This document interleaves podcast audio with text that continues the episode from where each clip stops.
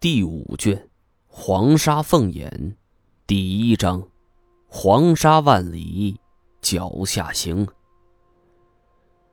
院落里的陈设很简单，相比于普通住户，这里还要简单许多。院落的地面上全都是沙土，偶尔有几株梭梭草，几峰骆驼是来回巡视，并没有被特意固定在某处。推开破败的木门，迎手便是一座石头搭建而成的小屋子，大小也就三四平方米吧。不过转过去，这石头房的北面居然有一个用集装箱所改造而成的超市。虽然说我们所走的是著名的沙漠公路，但实际上跟无人区实际上没什么区别。能在这儿见到一个小型超市，那是无异于发现了新大陆。尤其是这几天，我一直在担心补给的问题，在吃喝上能省就省。而现在看到超市，这第一件事，那当然是买入更多补给呀。艾什并没带我们进食屋，而上来便把我们引入超市。这超市里边结构更加简单了。这连个柜台也没有，不过每样东西都明码标价，贴上标签我一看，这一瓶矿泉水竟然卖到三十块钱，吓得我是手一抖，这水呀，差点掉在地上。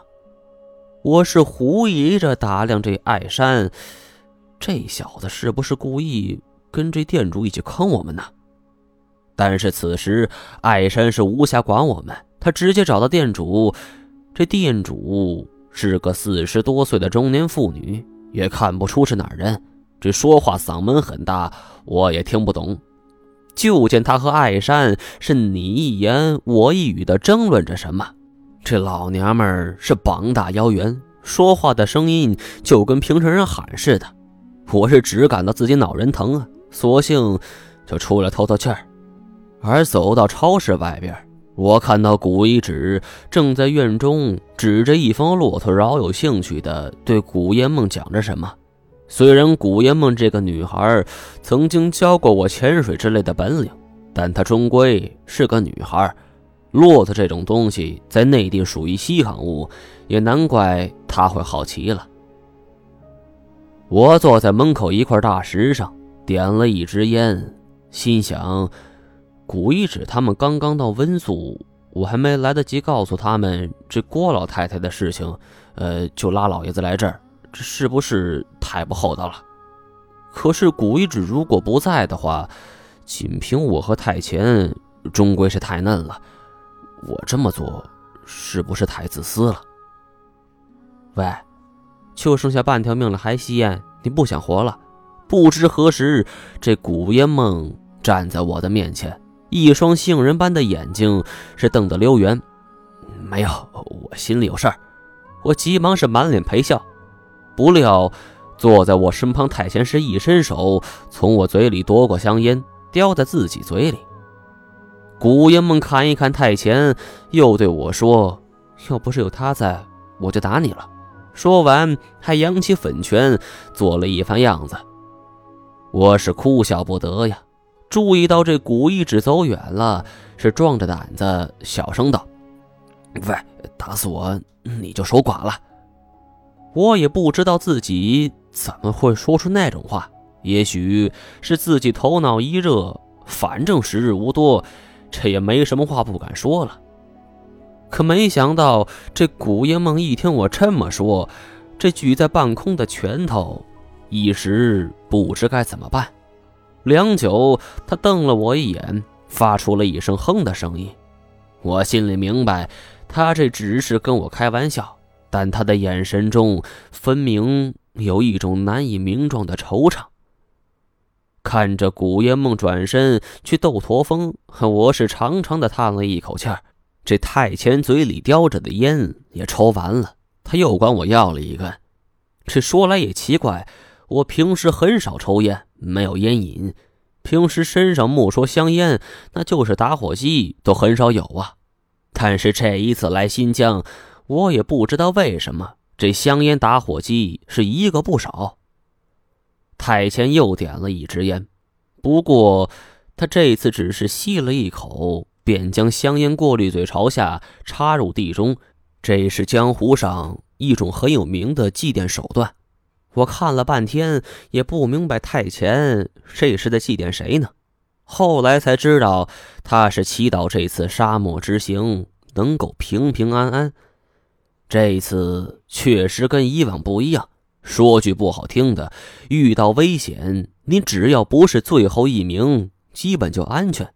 因为逃命的时候，最后一名才是往往会领便当的。不过这一次，我太前、古一指、古爷梦都不能有闪失，否则将是我们的终生遗憾。而至于向导艾山，更是要平平安安的。这向导要是有个什么三长两短，那估计我们这一辈子就得被困死在沙漠了。过了一会儿，艾山出来了，见我和太监坐在门口，只是看了一眼，便径直朝着古一指走去。我看他俩这样子，像是在商量什么。古一指朝我方向是扬了扬下巴，艾山犹豫片刻后，这才走了过来。老板。这恐怕我们又耽搁几天了。什么？听到这句话，我是一下子便跳了起来。已经耽搁了很多天了，这无形中我的生命已经不足一个半月了。再这么耗下去，那恐怕我还没进入沙漠，就已经先要跟这个世界说拜拜了。为什么？太监也问道。这艾山是揉搓双手，显得十分拘谨。这，呃，这过几天会来一场大风沙，呃，到时候这所有牛羊都会被吹走，呃，更不要说我们了。我和太前刚刚经历了内蒙古戈壁的沙尘暴，相对于大名鼎鼎的塔克拉玛干大沙漠，它自然是小巫见大巫啊。我们能在内蒙的沙尘暴中活下来，是纯属侥幸。在大风沙天气里，我们继续往前走。用那艾山的话来讲，这这就像是闯进地狱了。那这大风沙多久会来？来几天？嗯，呃，这个嘛，快的话两三天，慢的话七天之后嘛。七天后？难道说？我们要在这沙漠外边守一个星期吗？我几乎是想也不敢想啊！你是向导，我可以付双倍价钱，但是有个条件，你必须现在就带我们进去，立刻，马上！我是心急之间，这说话语气也是加重几分，不容反驳。艾山是面露难色，呃，这个很难呢。他犹豫了片刻，才咬了咬牙。从这往南，有一个小山可以躲避风沙。不过我也好久没来了，说不定已经被风沙给掩埋了。太冒险了，太冒险了！他是一边说一边摇着头。我一听有可以躲避风沙的场所，便是急忙催赶出发。这艾山是再三叮嘱说，我们进去后只能乘骆驼，而到那座小山需要三天左右的时间。这万一大风沙在这途中来了，我们没有避难场所，那只有死路一条。就算是到了小山，他两三年已经没来过，不知是否被那移动沙丘给掩埋。而如果这小山被掩埋的话，这大风沙一来，我们还是死路一条。看得出来，艾山的话不是危言耸听，我也当过向导。知道这保护老板是何等重要，毕竟这身家性命都是系于人家一身。但是这个时候再不行动，只怕我的身体就要扛不住了。于是，我把这古氏祖孙也召集过来，大家商量一下，最终他们三人为了照顾我，还是决定出发。艾山叹了一口气儿。跟这超市老板商量一下，而那个老板娘是上上下下打量着我们，对着艾山说了一句什么，我们没听懂。啊，他说我们会死在沙漠里。妈的，哪还能顾这些呀？因为我如果就算不死在沙漠里，那迟早还是会死的。我是宁可搏一把。出发前，我给足老板娘钱，然后把所有骆驼是饱餐一顿。趁着太阳温度不高，我们收拾好行装，便立即出发了。除了每人所乘的骆驼外，还有四峰骆驼用来拖行李，而且万一有什么闪失，还可以换乘嘛。面对着茫茫沙漠，当背后的沙漠公路消失在视野尽头的时候，我的心情也是莫名的就紧张了起来。而这艾莎更是焦急，如果风沙比她预期的更早的话，那这万里黄沙将成为我们的最终归宿。所以，除了下午这两天左右我们休息之外，这其余时间全部都在赶路。有的时候，造物主是很公平的。除了会创造出形如天堂的优美景观之外，也会创造出如沙漠这种人间炼狱。白天，这炙热的温度是灼烤着我们的皮肤；夜晚是气温骤降，偶尔还会传来几声狼嚎。我知道，这种沙狼是这沙漠中的特有物种，虽然种群不是很庞大，有时候也是独来独往。但是也不容我们小觑呀！仅仅过了一天，我们所有人的皮肤已经被晒黑了。夜晚是弯月高悬，将万里黄沙映射出了一片凄凉之境。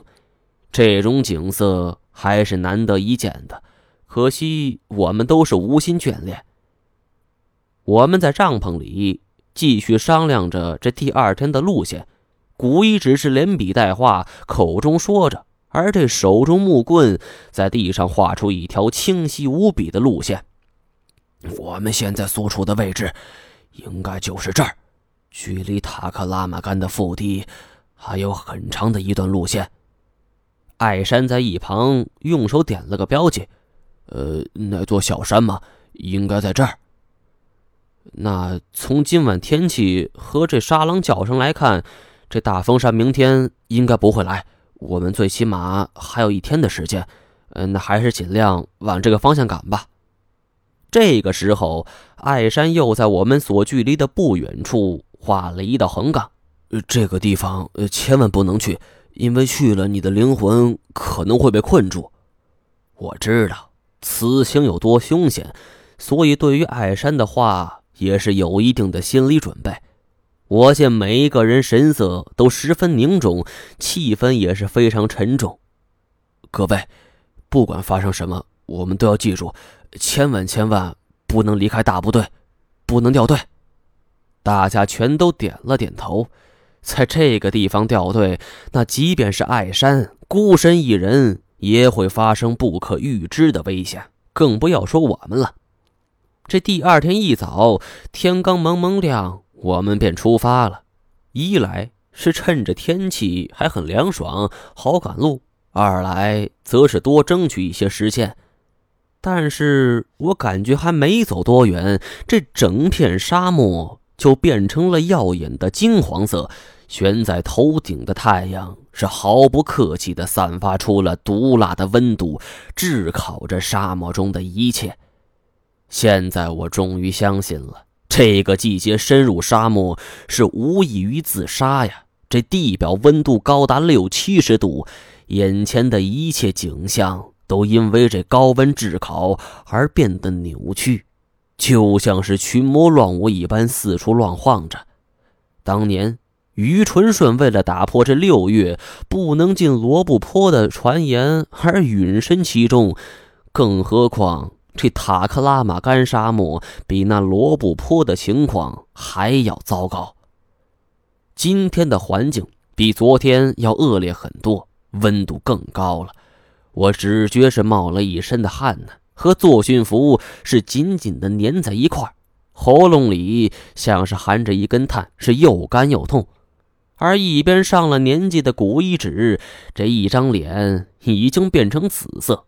看样子也是十分煎熬，古烟梦更是眼神迷离，也是难熬啊。这个时候，走在最前方负责领队的艾山是突然停了下来，跳下来之后是跪在沙地上盯了许久，转身走过来，对着我们说：“老板，看起来我们要改道了。”